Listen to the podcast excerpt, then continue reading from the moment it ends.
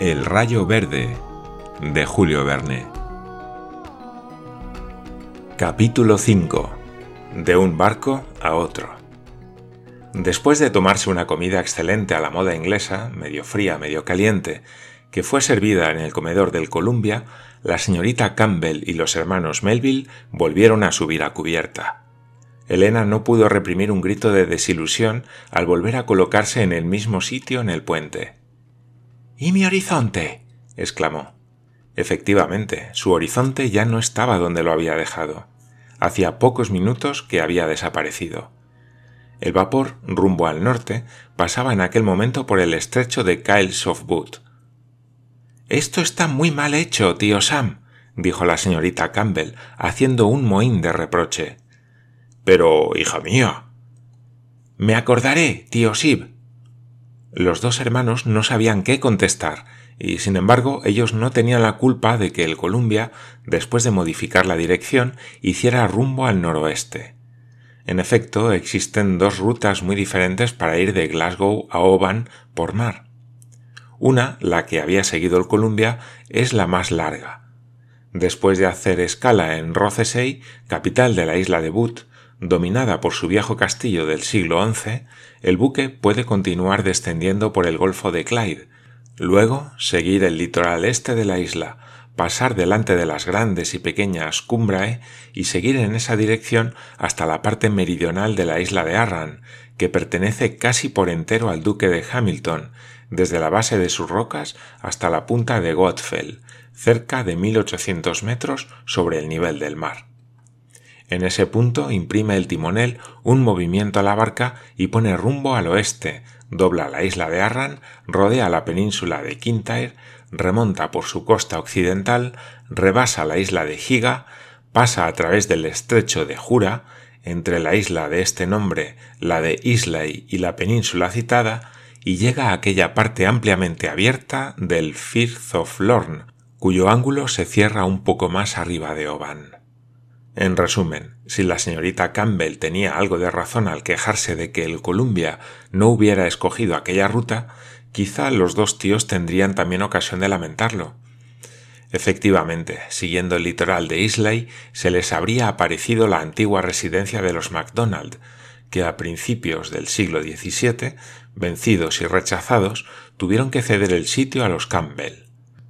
Ante el escenario de un hecho histórico que les concernía tan de cerca, los hermanos Melville, y no hay para qué hablar de la señora Bess y de Parridge, hubieran sentido latir sus corazones al unísono.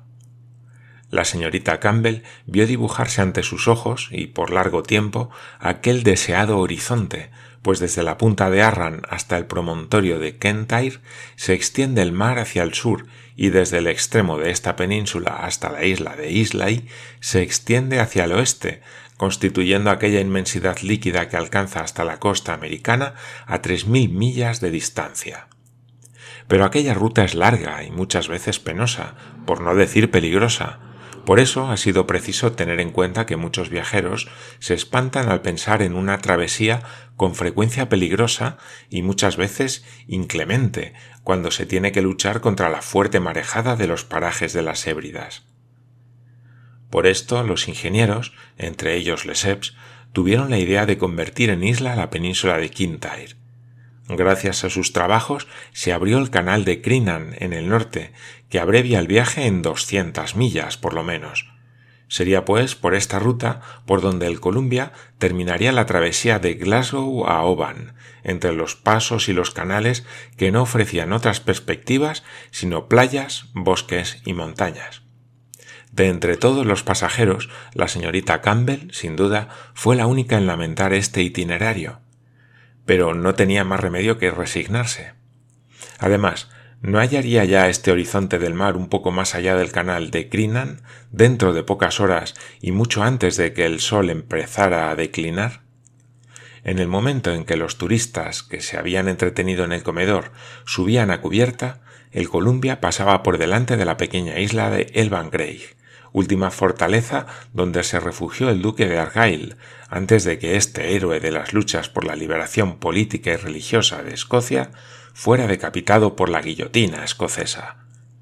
Luego, el vapor descendió nuevamente hacia el sur, pasando por el estrecho de Butte, en medio de aquel admirable panorama de islas, cubiertas por una ligera bruma que velaba sus siluetas.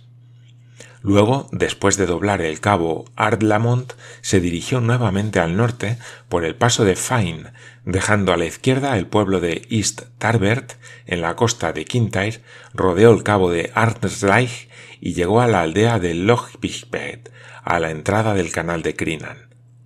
Allí tuvieron que dejar el Columbia, demasiado grande para la navegación por el canal. Un pequeño vapor, el Linet, esperaba ya a los pasajeros del Columbia. El trasbordo tuvo lugar en pocos minutos. Cada cual se instaló lo mejor que pudo a bordo del vaporcito, que rápidamente emprendió viaje bordeando el canal, mientras un bagpiper, vestido con el traje nacional, hacía sonar su gaita. Nada hay más melancólico que estas canciones extrañas de aires monótonos que recuerdan las viejas melodías de antaño.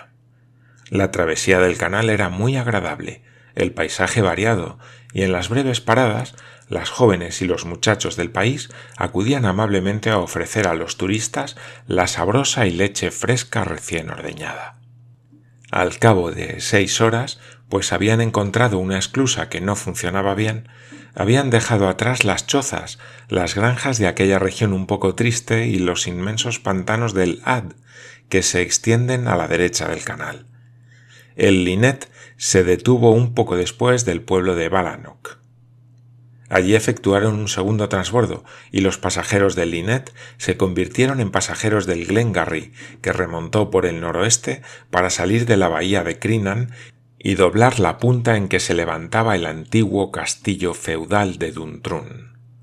Pero la línea del horizonte que apareció al doblar la isla de Butte no había vuelto a aparecer podemos imaginarnos claramente la impaciencia de la señorita Campbell.